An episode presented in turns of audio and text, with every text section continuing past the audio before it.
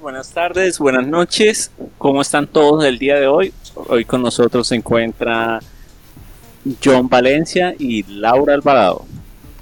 Hemos vuelto para tratar más temas relacionados a cultura libre y software. ¿Cómo estamos? Bien, de nuevo yo aquí, ¿no? Ya no me van a sacar de este podcast. Pero muy bienvenida acá. es genial, es genial que podamos tener ya, ya un grupo de base, que no solamente seamos dos, que hayamos ahí por lo menos tres personas hablando. Entonces, ¿qué vamos a hablar? Vale, pues el día de hoy tenemos un episodio especial. Eh, es un episodio que habla acerca del sistema operativo, que es aquello que utiliza su computador para transferir esos unos y ceros al lenguaje comprensible para el humano para que lo entienda alguien que no sea técnico, Laura, ¿tiene sentido eh, decir eso de unos y ceros y computador? Yo digo, por ejemplo, para la gente del común no tiene nada de sentido. Para mí sí, porque ya sé cómo funciona y ya lo he tratado y lo hemos tratado en el semillero y en todo, pero sé que si a alguien se lo dicen de primeras, no lo entiende. Ok, es como tratar eh, del lenguaje de máquina al lenguaje humano, al, lenguaje visible también para, para el ser humano y que lo entienda. No, ustedes son ser ilustrativos, ¿no? Aquí, no, Alguien que no sepa se pierde con esa definición. Alguien que no sepa nada se pierde con esa definición, ¿no? Es como la idea básicamente, bueno, yo lo voy a poner ya más ilustrativo porque sí lo hemos tratado en esos términos para hacerlo entender al menos a los filósofos. Em, el computador solo entiende lenguajes de ceros y uno. Y es el único medio en el que él funciona y en el que él puede hacer todos los circuitos se puede mover, todo funciona con ceros y unos, que son, eh, que son cargas de energía, ¿cómo se dice? Sí, básicamente como encendido o apagado. O sea, a nivel electrónico sabemos si algo tiene corriente o no. Entonces, esa es la, como la analogía del 0 y el 1. Bueno, entonces el computador solo entiende eso. Pero pues resulta que ni los más grandes genios pueden estar escribiendo todo el tiempo al lenguaje de ceros y unos. Primero porque es agotador, segundo porque es trabajoso y largo. Y tercero se supone que la máquina lo que debe hacer es ahorrar ese tiempo. Entonces no podemos estar todo el tiempo escribiendo en ceros y unos porque es largo, pesado y segundo, no se haría fácil o accesible a todo el mundo porque entonces todo el mundo tendría que aprender ese lenguaje de ceros y unos y sería más trabajoso que lo que hacen precisamente los sistemas operativos, que es eh, ser un traductor. Entonces son traductores. Eh, ¿Y traductores de qué? De nuestro idioma de humanos de, o del idioma que se hable eh, que es el, bueno, el que mencionaba precisamente Iván, lenguaje humano o de fácil acceso para nosotros, con comandos que nosotros podamos aprendernos y podamos eh, incorporar para traducirle a la máquina. exacto, básicamente es como, una interfaz, según, lo que estamos hablando. Exacto. Entonces es más eso. Sí, o sea, tenemos, digamos que vamos a hacer un programa que, no sé, gestione órdenes de pedido para un restaurante. Y si vamos a leer un, archivo en el que está esto, la información de los clientes, no vamos a escribir esto en un unicero de que abrir este espacio del disco duro, consultar qué es lo que tiene, de una manera muy estricta, sino que lo decimos al sistema operativo, hey, pásenos la información que hay en este archivo, usted mirará cómo, que allá es donde ya de manera interna el sistema operativo hace unas operaciones muy complejas, que nosotros no tenemos que pues, conocer a a pues, completitud, sino que nos devuelve una información. Entonces esa interfaz existe precisamente para hacer la programación mucho más fácil, no hacer todo desde cero, sino que haya un sistema que se comunica con la máquina, con la máquina ya es a nivel de a nivel electrónico, o sea, uno como programador de alto nivel, eh, no, cuando digo alto nivel es esto que no hay necesidad de meterse tanto con el sistema, sino que es comunicarse con él y que pues haya una transferencia de información. Uno como programador entonces no tendría la necesidad de llegar a esos niveles tan bajos, pues complicarse y, perder tiempo, porque pues hay muchas cosas que ya están hechas que se pueden reutilizar, no hay que reinventar la rueda, eso es un dicho muy común. Y sobre todo que, bueno, eso es importante eh, que lo, por ejemplo, que lo categoricemos en dos niveles y es eh, uno de la parte instrumental, que ya la tocamos, y la otra es precisamente eh, que para eso son los sistemas operativos, o sea, y, o sea el fin de ellos en general fue poder democratizar el uso de estos aparatos, de por lo que ustedes nos están escuchando, por lo que nos, nosotros estamos grabando, eh, que sea acceso para todos porque pues son procesos que, o sea, que precisamente querían era facilitar eso, esa, esa fatigosidad que implicaba y no que el humano puede hacer, sí, precisamente, pero tiene que eh, agotar tiempo, agotar trabajo y agotar muchas cabezas también para que hagan eso. Entonces, eh, la, pues no sé, como la, la gran hazaña de eso es democratizarlo y usarlo para todos, que sea de más simple uso. Y lo otro, bueno, que yo creo que ahorita de pronto lo toquemos, que sea la parte instrumental, pero ahorita lo hablamos. Vale, perfecto. Y cuando hablas de democratizar también viene la, el componente de estandarizar, ¿no? Que es como, bueno, ¿por qué necesidad de crear un sistema operativo nuevo para un nuevo tipo de máquinas y pues podemos seguir una misma línea, ¿no? O sea, sería muy, muy trabajoso. Ya, por ejemplo, ¿qué sistema operativo usa? Bueno, de hecho, yo comencé a utilizar Windows al inicio de mi, de mi conocimiento con la computación, que fue como, ah, diga usted, en el 2003, 2004. Luego, cuando entré a la universidad, conocí otro sistema operativo de base Linux, que es Ubuntu, eh, por allá en el 2012 no, por ahí 2011, perdón. Y a partir de ahí comencé a utilizarlo más a menudo, entonces ya, ya me, después de terminar las partes de diseño, en la, la línea de diseño en mi carrera, comencé a utilizar Ubuntu de forma, de forma total, de forma primordial en mi computador, que eso fue como en el 2015, ah, quizás después. Y desde ahí he utilizado Ubuntu. Ahora en mi computador pues ya no utilizo Windows, sino que simplemente utilizo Ubuntu. Bien, quería, quería preguntar eso porque sabía que iba a ser la respuesta. Ahora la cuestión es, nosotros en el día a día no solamente usamos sistemas operativos en los computadores, nosotros en los, o sea, en los computadores que conocemos como tal de, de, escritorio, ¿no? Nosotros en los bolsillos estamos cargando computadores también. Porque por ejemplo, Iván y Laura, seguramente, al igual que yo, tenemos celulares, ¿no? Son celulares que también son equipos de cómputo que necesitan de un sistema base en el cual las aplicaciones puedan funcionar, ¿no? Por ejemplo, en el celular también, ¿qué sistemas manejan? Ahí como para hacer un pequeño sondeo. Bueno, eh, yo por ejemplo utilizo Android. Sí, yo también. También está el sistema operativo de Apple que es OS X. También está el de Firefox.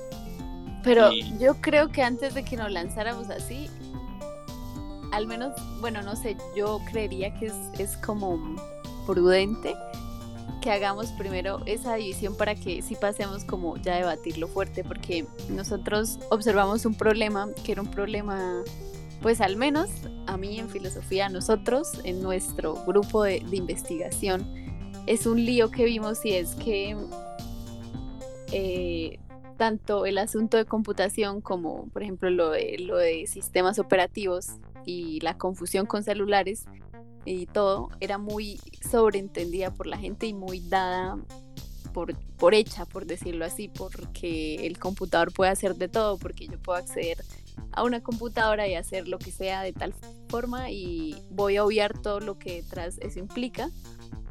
Entonces yo creo que antes de que nos saltáramos todo eso, sí es básico hacer eh, una ontología. Explícanos, ¿cómo, cómo podríamos esto realizarla? Primero que todo, ¿qué es una ontología? pues ontología lo que es del ente. Es que, bueno, a ver, no me puedo. ah, bueno, pero los que quieran hacerlo mm, se leen Ser y Tiempo de Heidegger y ahí lo entienden mejor, pero básicamente eh, la ontología es el modo como describimos la realidad. O sea, lo voy a poner así en este término reduccionista, pero aunque no sea de ese modo, sí, pero es el cómo describimos la realidad, o sea, lo ente, los entes, eh, lo que tenemos delante de nosotros en nuestra experiencia. Entonces, eh, dentro de esa experiencia, nosotros ahora tenemos experiencias con los computadores. Como les digo, fue una democratización para todos que ahora todos podemos acceder a computadores eh, o a sistemas operativos, porque antes pues solamente accedían los que los científicos, los que necesitaran los aparatos, los que necesitaran esas máquinas. Pero ahora ese, ese, digamos que ese uso, esa experiencia con los objetos a todos nos cambió porque ahora todos accedemos a esto. Sí, claro, de una u otra manera. Como que, exacto, que todos ahora tenemos celulares, pero celulares móviles inteligentes, no de los celulares antiguos que trabajaban con aún con señales tipo radio. Nosotros ahora, estos celulares ahora trabajan igual que trabaja una computadora con señales satelitales. Entonces, mm, son usos como que implicaron para nosotros un, eh, como, no sé cómo le digo, como un cambio en nuestra experiencia con el mundo. Y al hacerlo, pues al menos las personas que no están inmiscuidas eh, en el asunto de lleno, por ejemplo, como ustedes, de cómo funcionan eh, los, las computadoras, cómo se programa, entonces eh, se dan por sobreentendidas cosas y por eso aquí creo que es importante hacer esa distinción ontológica de eh, los niveles en los que se maneja la computadora, que era lo que estábamos ahorita tocando de, de por qué un sistema operativo traduce desde el lenguaje humano o desde la forma más comprensible humana, que es la, la, que nosotros accedemos y la que al final es la que la gente puede acceder, de la que se tiene la experiencia con una computadora o un celular inteligente. Mm, y nosotros al menos eh, para estudiarlo, o sea, para así como lo estamos nosotros hablando, ahorita debatiendo, poniendo aquí en discusión, para contarles también a los oyentes, es esa separación, cómo, cómo se realiza, por ejemplo, en esos niveles, y esto sí lo tomamos de mi profesor. Eh, mis profesores hicieron una separación ontológica de esos niveles, entonces ellos la hicieron, eh, yo ahorita no la tengo muy clara esas cuatro, pero esas fases incluían... Mm, eran las fases del software y era la parte de programación, que es la programación nuestra, la que nosotros accedemos como lenguaje humano, por decirlo así. La parte de los circuitos, la parte de la energía y eh, finalmente no me acuerdo la cuarta, rayos.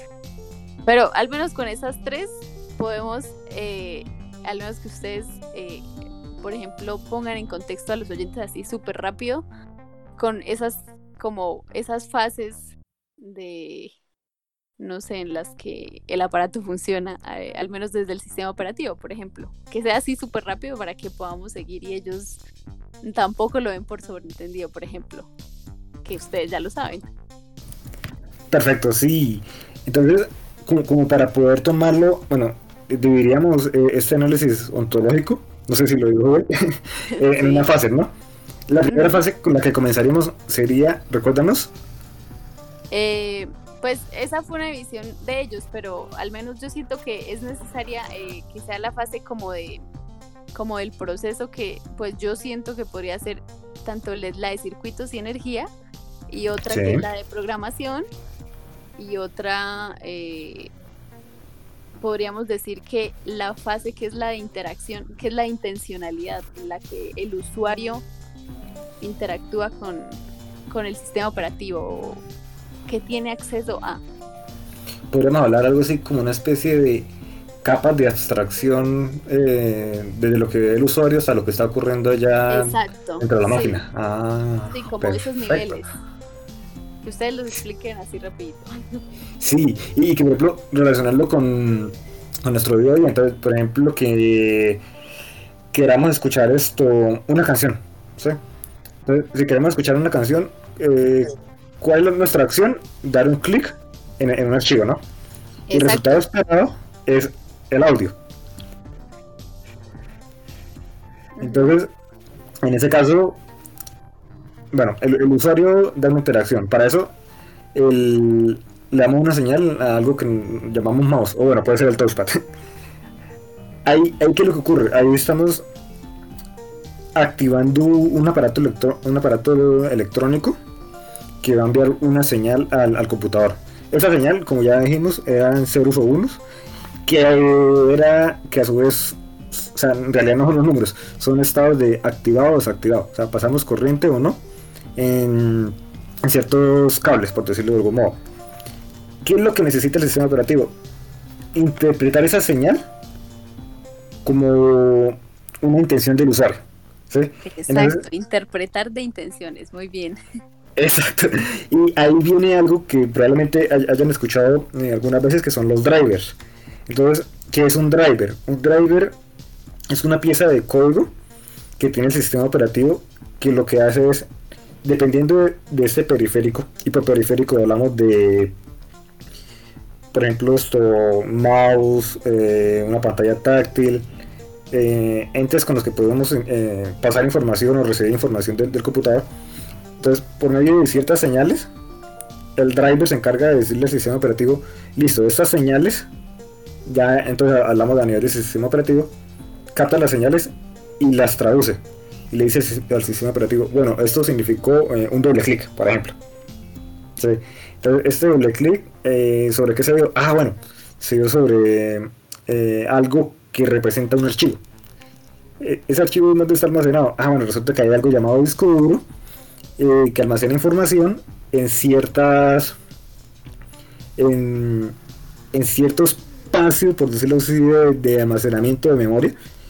Y si se dio doble clic en cierto archivo, ese archivo es, solamente un nombre, es como tener un directorio. Entonces nosotros tenemos un directorio y ese era el nombre el nombre tiene un número. En este caso ya no es un número, sino como tal la, información de lo que contiene toda la, canción. No sé si me hago entender. Eh, o sea, cuando hablamos de un archivo, tenemos una referencia, que es como lo, que mencionaba el directorio. Esa referencia una dirección. una dirección. Exacto. Una dirección a qué? A, a un espacio de almacenamiento que tiene un montón de ceros y unos que son una representación en cierto formato, normalmente MP3, de una canción. Y lo que hace el sistema operativo es, ah, listo, voy a acceder a este espacio de almacenamiento, se lo voy a pasar, se lo voy a, pasar a un programa que, por ejemplo, que sea VLC, que es un reproductor de audio y de video. Y el programa se encarga entonces, listo, ya tenemos esta información, la voy a procesar, que ahí ya es, bueno, cómo voy a operar con estos ceros y unos, y enviárselos de vuelta al sistema operativo y decirle, usted, el sistema operativo, encárguese de enviar las señales eléctricas a los altavoces que van a activar esto un imancito, un, imán con una bobina que va a vibrar y ah, sabemos que al vibrar las cosas eh, producen sonido que va a vibrar y va a reproducir la canción que el, usuario quiere. Entonces está todo ese proceso que en cierto modo representaría lo que es lo que quiere el usuario y al final lo que quiere el usuario, eh, al final, teniendo como entrada pues su, interacción. Entonces sería como una especie de proceso, algo así. Entonces, en ese proceso que está como en esas fases de, primero, eh, la intención, que sería lo que quiere el usuario al, al interactuar con la máquina, lo siguiente, la interpretación de la intención del usuario y pues lo siguiente ya es la, no sé, el hecho, el hecho que hace la máquina, la, sí, como, la, respuesta. exacto, entonces en esos tres niveles eh, hay que aclararle eso a los oyentes, en esos tres niveles el sistema operativo se mueve en qué niveles, en el primero y segundo diría yo. O sea, el proceso del sistema operativo es básicamente el primer y segundo nivel o ahí, ahí sería, bueno, digamos que las el captar, esa señal, el captar esas señales, es, que es, como un director de orquesta, ¿no? Porque se, encarga primero de recibir la señal, enviársela al programa, el programa analiza y el programa le devuelve al sistema operativo. Quiero que ah, le entregue esto al usuario. Listo, pero, pero por ejemplo, en esa, en esa, en esa dinámica o en ese, bueno, en ese sentido, eh, habría que aclarar que, por ejemplo, lo que estaban ahorita ustedes mencionando de usted qué sistema operativo usa, que es lo que nosotros conocemos, el, Android, si usan Mac, si usan el iOS, mejor dicho, o el Windows. Entonces, son sistemas operativos de eh, que solamente los nota el usuario en esa interacción de eh, directa, o sea, con la pantalla, por decirlo así.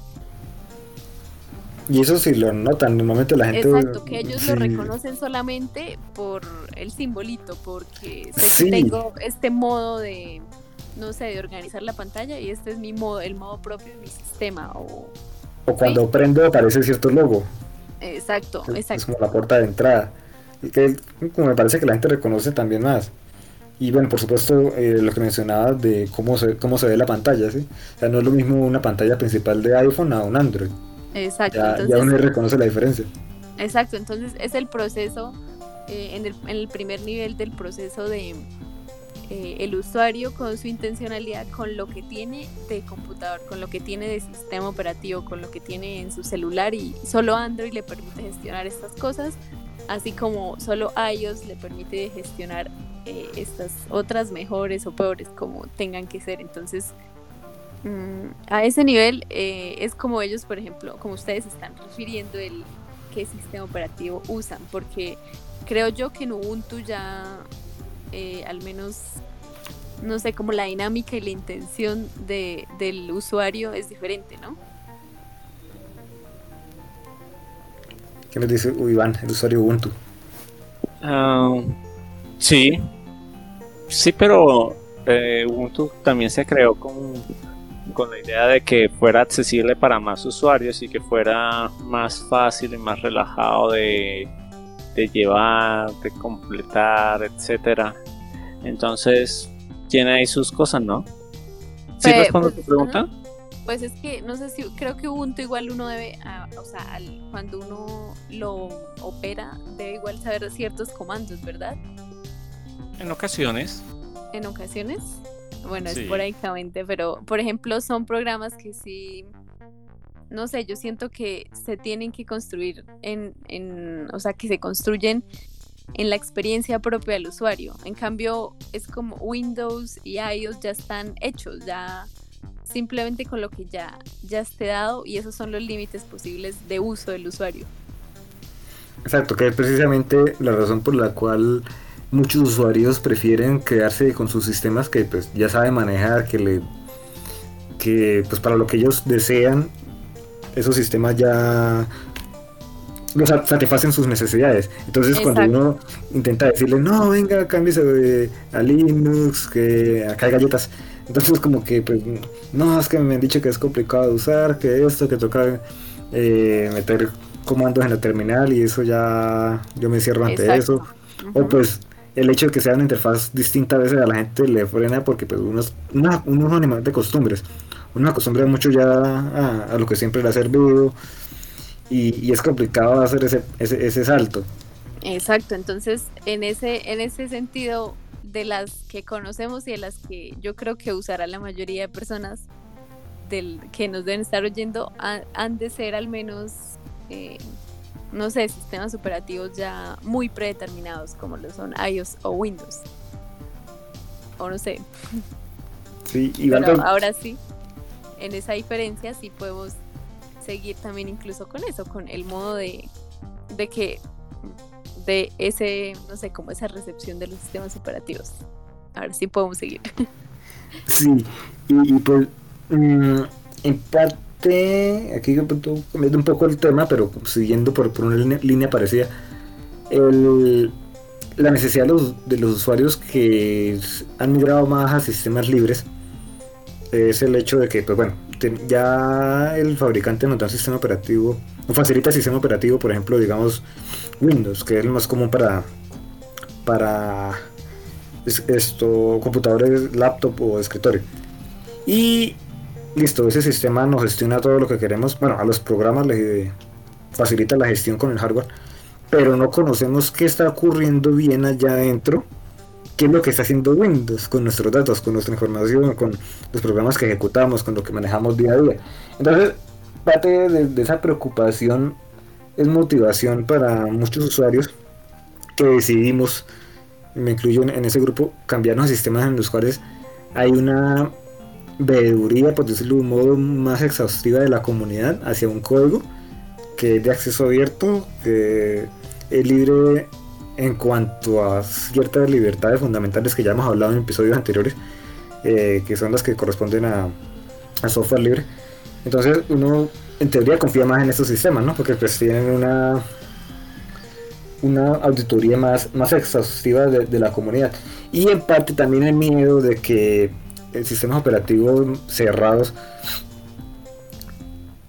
tengan intencionalmente o no, bueno, es más común que sea que no sea intencional, pero muchas veces está el temor de que hayan posibilidades de acceso o control remoto de manera intencional.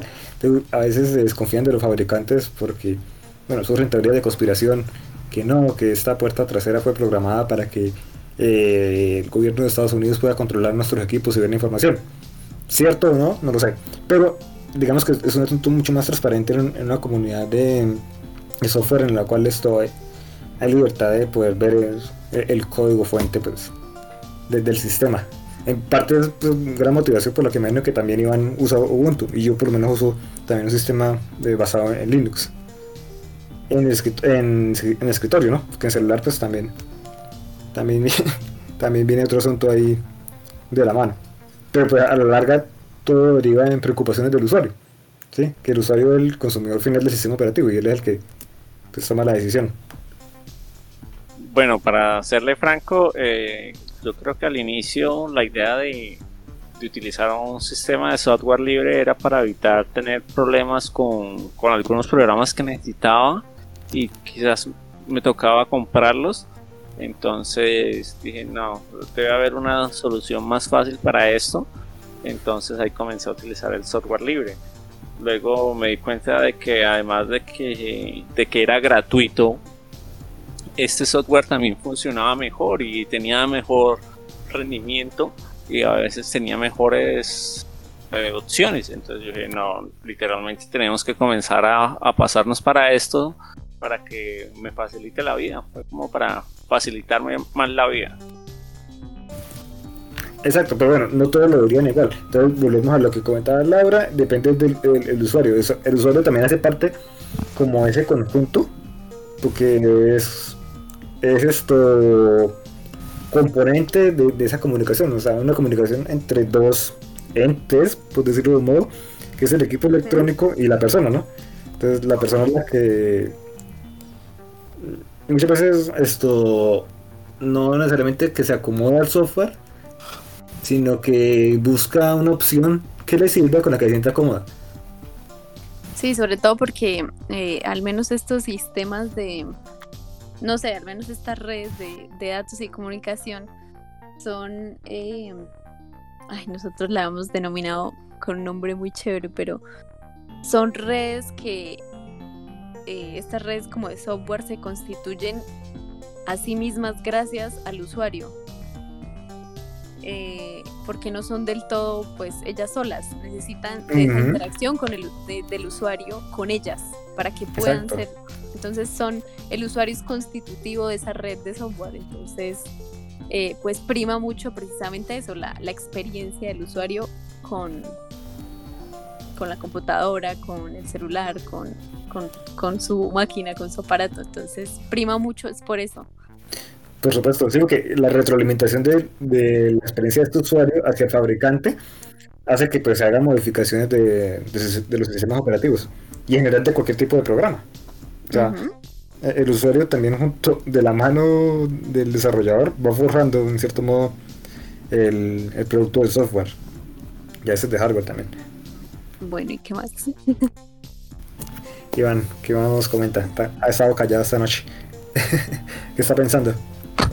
Eh, no, se me ha tenido pensativo de cómo explicar más, más fácilmente la, el sistema operativo.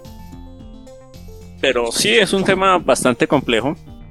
Es algo que, claro que no vamos a alcanzar a hacerlo en un episodio y que toma mucho tiempo entenderlo pero la idea principal para que se lleven los oyentes es que el sistema operativo es aquel programa que, se encarga de, transferir o, de traducir o de visualizar aquellas cosas que genera la electrónica, la máquina, para que sean visibles y sean entendibles al ser humano. Eh, con eso en mente ah, hablamos de que hay sistemas que son privativos como Windows y hay sistemas que son libres como Linux, Ubuntu, OpenSUSE.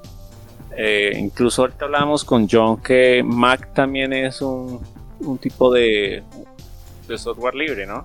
Digamos que el núcleo. Sí, el núcleo de Mac. El núcleo que es el sistema Darwin. Porque así como hablamos de sistemas operativos, y hablamos, y esto ya meternos ahí con temas chéveres a nivel técnico, pero es un poco complicado de explicar, incluso para la misma comunidad técnica, ¿no?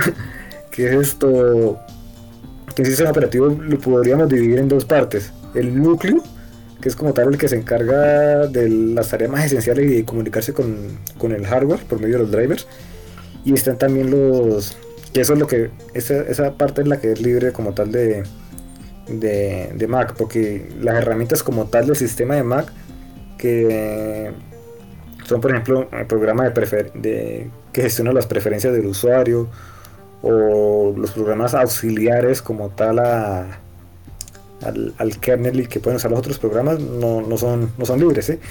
es solamente un componente, no, no, no es que todo, todo USX o todo iOS sea, pues, libre. Sí, por supuesto que no que es parte la gran, la gran lucha de, los puristas con decir de que no, no se llama Linux, se llama GNU Linux, que GNU es herramienta de programas y Linux es el núcleo, pero no nos vamos a meter en estos temas porque pues es complicado de, explicar. Por supuesto, y la idea de nosotros es llevar al debate la idea de si utilizar un sistema operativo libre o por el contrario comprar un sistema operativo privativo eh, nosotros lo que queremos es decirles que hay otras alternativas a Windows, que Windows a veces, eh, además de que tiene un montón de virus y que es sumamente atacado por el hecho de ser muy comercial, eh, también te oculta cosas y, hay mejores opciones que podemos realizar. mejores el encendido que sea más rápido, todas estas cosas que son que son modificables en el software libre no lo son en, Linux. Y ahí es donde queríamos centrar el debate en qué tan libre quieres ser cuando utilices tu computador y qué es esa libertad que, menciona el software libre.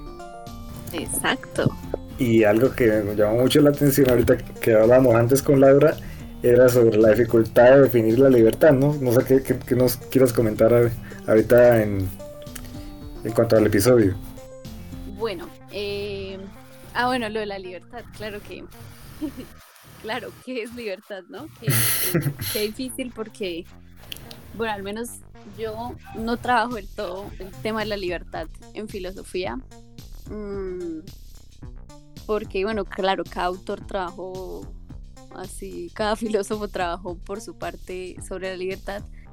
Y de lo que yo hasta ahora yo sé, eh, solo sé que la libertad está entre los tres conceptos de Kant que no, no se pueden definir, que no son mm, categorizables, por decirlo así. No es esa la palabra, pero no son posiblemente definibles, ¿sí?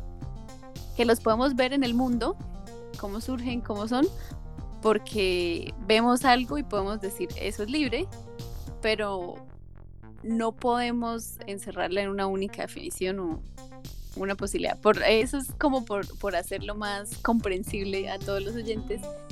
Eh, entonces, libertad está dentro de esos tres conceptos no, no categorizables. Sí, sí, es, eh, eh, más de percibir. Sí, es más de como de la experiencia, están en nuestra experiencia pero no, no son posibles como de, categorizar. Y eh, bueno, en esa parte em, de libertad, ¿qué ha pasado con la libertad? O sea, ¿por qué finalmente eh, a nivel constitucional, a nivel jurídico, pues se pide una libertad, ¿no? Porque esa es como la idea, la ideología de los libertarios, se pide una libertad.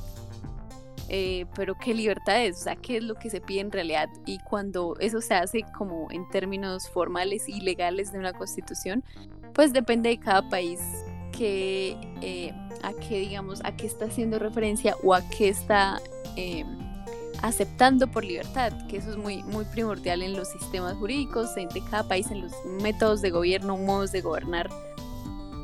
¿Qué defino yo por libertad? De mis ciudadanos que es un ciudadano libre. Entonces, eso lo define la corte, eso no lo define, eh, no sé, ni menguanito ni sultanito. Eso, o sea, esos son conceptos que están definidos por la corte y son eh, modos legales que ellos pudieron describir para decir yo soy libre. ¿Y quién es libre? La persona que puede, no sé, de acuerdo a su sistema de gobierno, eh, la persona que puede ir a votar, la persona que tiene, no sé, sus derechos civiles garantizados, que no está en la cárcel porque sigue siendo un ciudadano, el ciudadano es libre, tiene que ser libre, eh, pero al menos en lo que yo sé, hasta ahora he leído, por ejemplo, de software, eh, el concepto de libertad de software, eh, como básicamente solo ha sido teoría de parte de sistemas gringos o, o británicos en su mayoría, pues porque allá son, de allá es donde más se, digamos que se han teorizado todo esto que tiene que ver con computación, con sistemas legales dentro de computación, con la legalidad dentro de los software. Entonces, como básicamente han sido ellos los que más han eh, gestionado y desarrollado teorías jurídicas para eso, ellos han basado pues, la libertad y lo que a veces se pide o lo que incluso eh, muchos como no sé, como redes y como cosas y fomentos y promociones de, apoyo de, por software libre y todo eso se ha basado es en la idea de libertad americana, que es libertad como libertad de empresa. Entonces, eh, ahorita si decimos, bueno, ¿qué libertad? Em, no sé qué tan libre quiere ser el usuario, a veces depende de esa libertad de, no sé, de empresa, creo que es lo que diría yo, porque pues Windows es una empresa, entonces eh, estaría, digamos que el usuario subordinado a la libertad que le ofrezca esa empresa o lo que le ofrezca como experiencia de software, por decirlo así. Mientras que los demás sistemas operativos que sí tienen em, esa libertad de lo que ustedes decían en el nivel 2 o en esa parte, en esta segunda parte, pues no son de nadie, simplemente lo construyeron los usuarios propios. Entonces, eso, por ejemplo, sería antilibertario en términos ideológicos o libertinos, porque no es de ninguna empresa, es simplemente eh, algo de común, creería yo, pero si no, me estoy equivocando.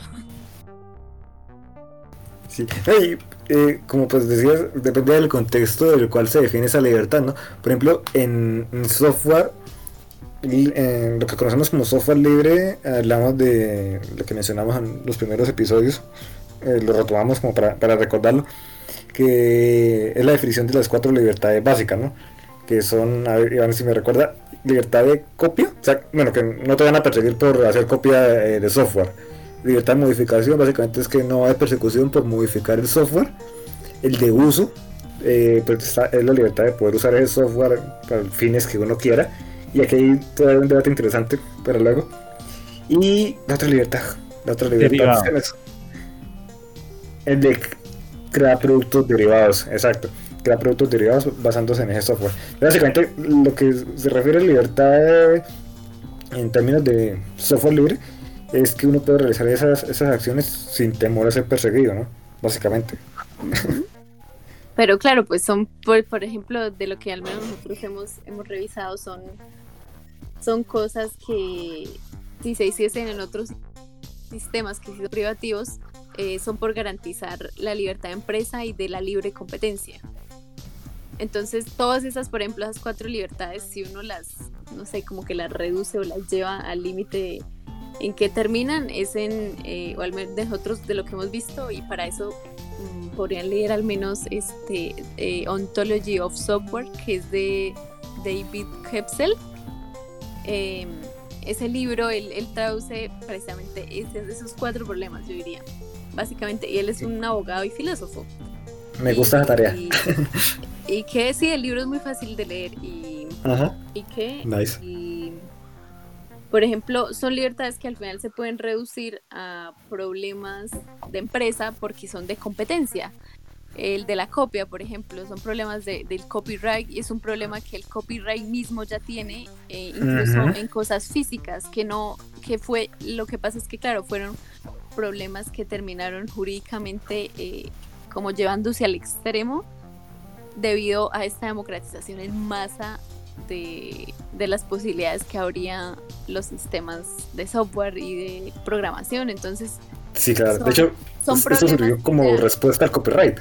Exacto, entonces son esos, por ejemplo, las cuatro libertades son problemas que, o sea, que se pueden reducir a problemas legales del mundo simplemente como, como del, del mundo de, producción. que es la ley, la ley moral normal que a todos nos rige y que ya tienen de por sí ellos falencias, pero claro, eh, digamos que ahorita lo que lo incrementó y lo llevó al extremo de esas falencias que ahora sí se ven y se ven en masa fueron estos aparaticos. Ajá. Ya empezó la democratización de las diferencias. Exacto, entonces, eh, y eso sí fue algo que, dijo una vez un periodista, me pareció muy, muy chévere, mm, que no podían echarle la culpa a que a las comunicaciones o a los al menos a las redes de comunicación o al internet mismo no podían echarle la culpa al internet por estar dañando la democracia o por estar eh, sí afectándola eh, debido a por ejemplo a publicaciones a que haya cómo se dice como ay cómo se llama cuando alteran la información a que haya infamias y se masifique una, una difamación de alguien y digamos que se, se manipule el voto de la gente, entonces no se puede culpar al Internet de que la democracia está como en el borde del colapso en una crisis cuando es un problema interno de la democracia, no es un problema que tenga que ver con el Internet o que le convenga o le, le incumba a, estos aparaticos es un problema que ya de por sí está tentado, pero claro, estos aparatos lo intensificaron y lo y a quien es más fácil echarle la culpa, pues al que lo intensifica. Claro, es, es como culpar, por ejemplo, dar un ejemplo, pero por ejemplo culpar a los fabricantes de una línea de lapiceros que son especialmente filosos con los que empezaron a herir gente. Pues los fabricantes no tienen la culpa. Sí, entonces, y eso es parte de la intencionalidad, eso es ese es el rol del usuario, es la intencionalidad del usuario y creo que en eso es lo que como lo más importante de formar y a veces de, dejar de lado eh, ese sobreentendido y que sea importante incluso que ojalá más gente lo pueda oír así programas de este tipo que sean eh, como no sé como mostrar que eso detrás no es tan simple y no es tan fácil como eh, en dos programas o dos documentales de Netflix que dicen que nos manipulan. Porque no es solo eso y no es tan simple y tan como tan conspiranoico, pues porque igual a la gente le encanta creer en cosas conspiranoicas. Pero no es tan simple como eso y no es tan, no sé, como tan, tan sencillo como en, no sé, a ese nivel. Sí, no son problemas que, es, o sea, como, como muchas otras ocasiones que simplemente con una reducción esto simple se pretenda abarcar ya pues la totalidad del asunto. Cuestiones que necesitan mucho más análisis. Y sobre todo más, más como formación también de, de los usuarios, ¿sí? Porque ahorita, precisamente por el, problema de la democratización, pues cualquiera puede acceder a un teléfono del modo más sencillo, no, no como antes, como les explicaba al inicio. Antes pues solamente lo accedían los que requerían usar eso pues para eh, el trabajo científico, para acortar su trabajo de cálculo, pero ahora todos lo tienen, lo tiene un niño, lo puede tener quien sea, simplemente con ir a la tienda y comprar un celular.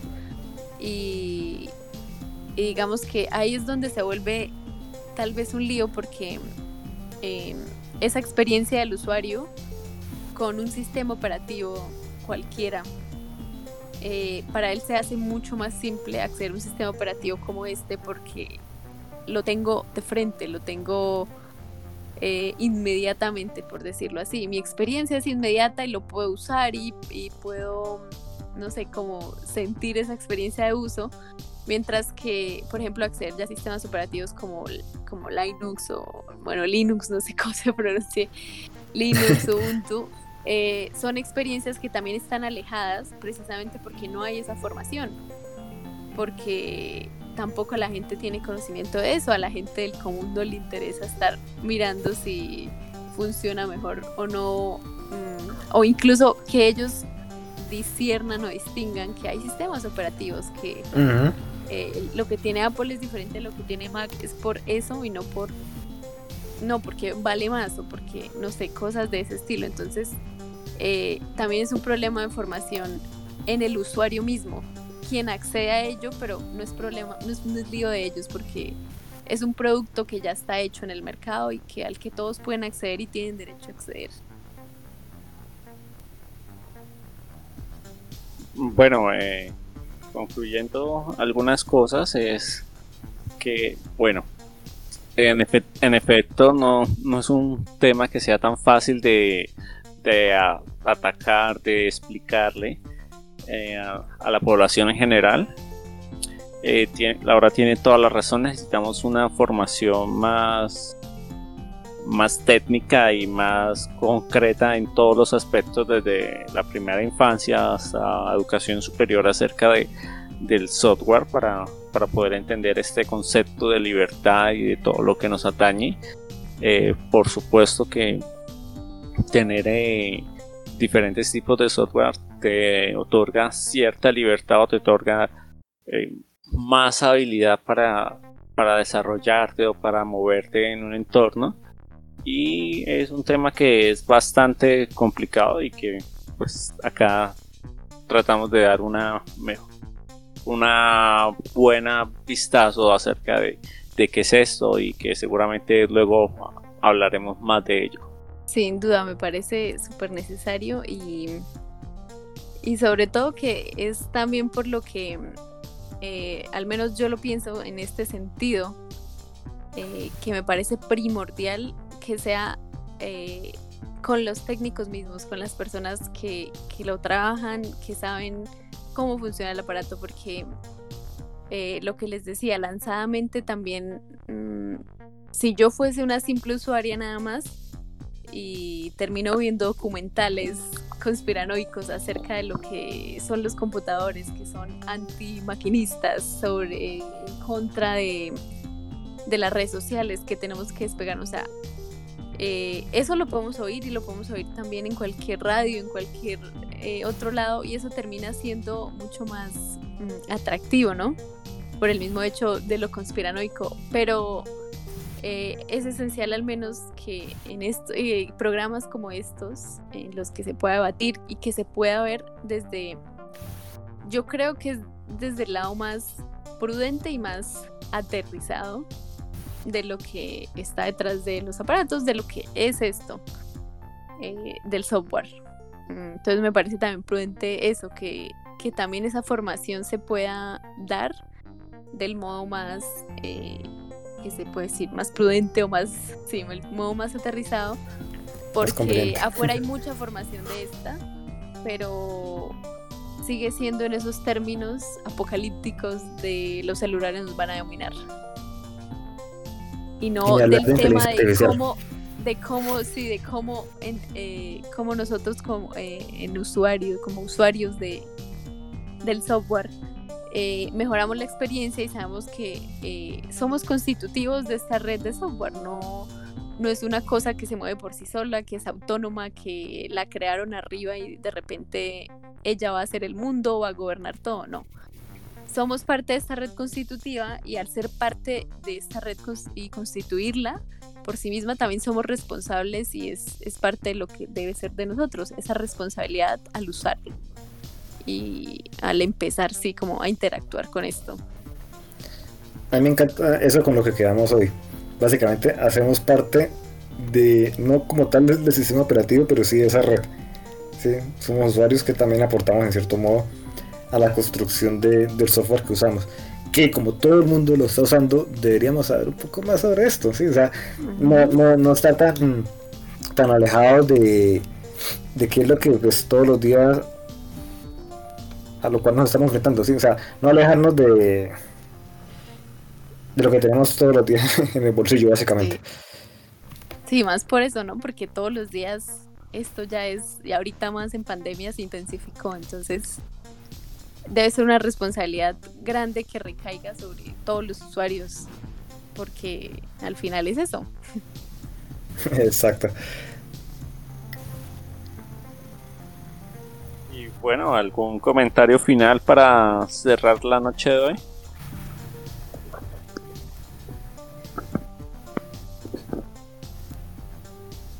De a uno. pues ya, ya mencioné me, me, gustó como, como ese, o sea, no, no, no, lo tenía muy, muy presente, ¿no? O sea, hacemos parte de esa comunidad y por lo menos como, como usuario también de, de un sistema libre, me gusta pues sentirme también parte de como tal lo que es el ecosistema eh, Linux y sus, y sus derivados como usuario, ¿sí? como consumidor.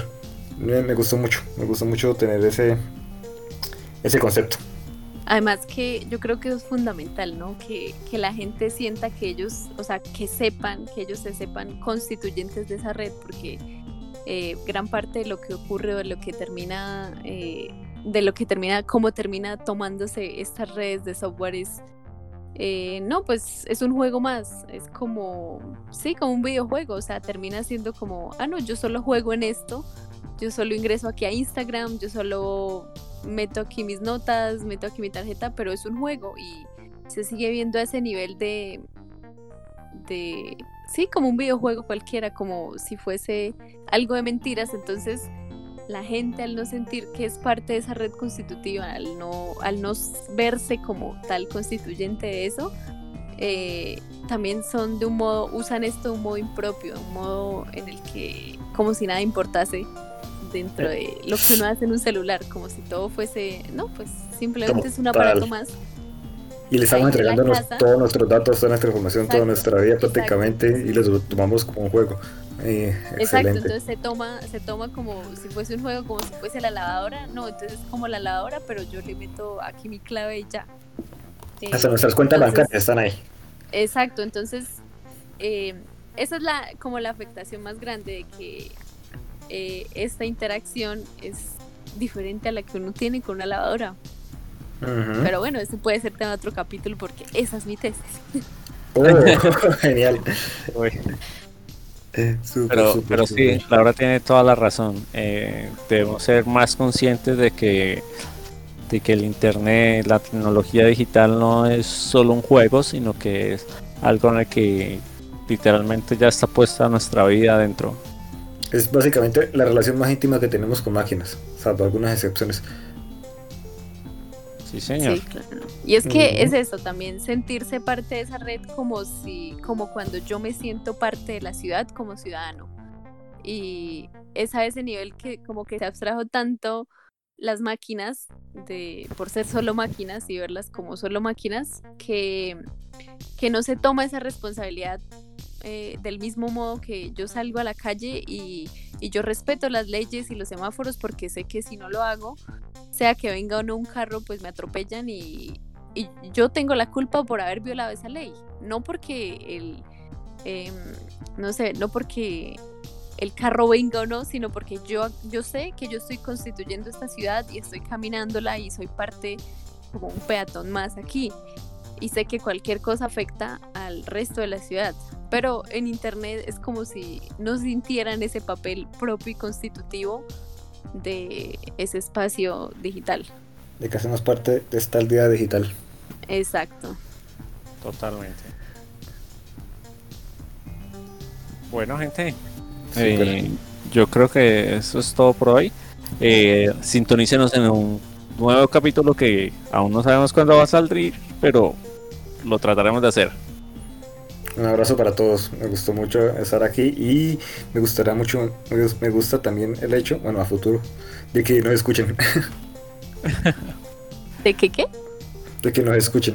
Yo sé que me gusta que nos escuchen, pero en este momento no nos están escuchando. Entonces cuando nos escuchen, voy a sentir, no sé cómo, pero voy a sentir algo. Eso es porque ustedes no escriben, muchachos. Ay, Bueno. Un saludo enorme para todos y nos estaremos escuchando.